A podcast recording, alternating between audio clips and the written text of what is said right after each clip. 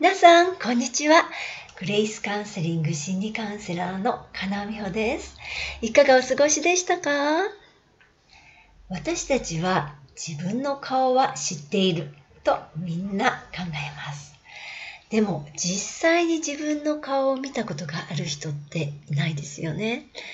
私たちが見られるのは鏡や写真に映る自分の顔です。でももしその鏡が歪んでいれば今まで信じてきた顔は本物ではなかったということになります。悪いことがあった時に皆さんの心にはどんな思いが浮かぶでしょうか？なぜと思うでしょうか？それともやっぱりと思うでしょうか？実はこのなぜとやっぱりが雑に扱われる人と大切にされる人の違いを作っているんです。なぜと思う人は自分の人生にはいいことが起きるはずだと期待をしている人です。やっぱりと考える人は自分の人生には悪いことが起こると信じている人なんです。悪いことを期待しているから現実に起こった時にやっぱりとなるわけです。人生では自分が信じていることがよく起こるんです。やっぱりと考える人は自分のことを不運だと考えている人です。自分を不運だと考えている人は周りの人もあなたは不運な人間だと考えるようになるんです。自分を不運だと考えている人はあんまり自分のことを大切にしなくて雑に扱う傾向があるようです。でも自分が自分を雑に扱えば周りの人もあなたを雑に扱って軽んじるようになるんです。100均で買ってきたものと高価な品物では私たちはおのずと扱い方を変えますよね。自分を雑に扱うということは私のことを価値のないどうでもいいものとして扱ってくださいと周りの人に言ってるようなものなんです。もし特別なお土産が一つだけあるとしたらあなたは誰にそのお土産をあげたいでしょうか？やっぱり特別なものは特別な人にあげたいですよね。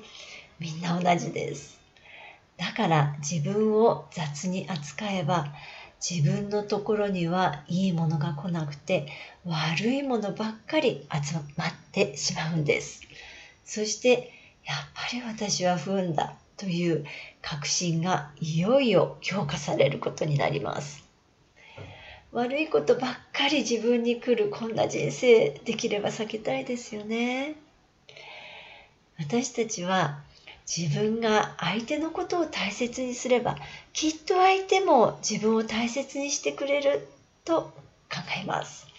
でもなかなかそうならないんです。いくらあなたが相手を大事にしてもあなたが自分を大切にしていないなら相手はあなたを大切にはしません。これは夫婦関係でも職場や友人関係でも同じことが起こります。だから自分を大切に扱ってほしいと思ったら普段から自分を大切にすることです。特別なプレゼントをあげたいと思われる人になりたいならあなた自身が自分を普段から特別扱いすればいいんです。だけどそんなことしたら傲慢な人間だと思われちゃうんじゃないかと心配される方もいらっしゃいます。そんな風に感じるのは今まで勝ち負けの関係しか体験してこなかったからかもしれません。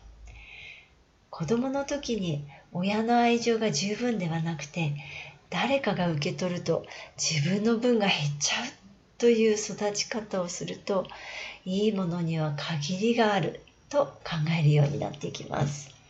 もしあなたがそうならこの世界はずっとずっと豊かだと自分に教えていく必要があるんです。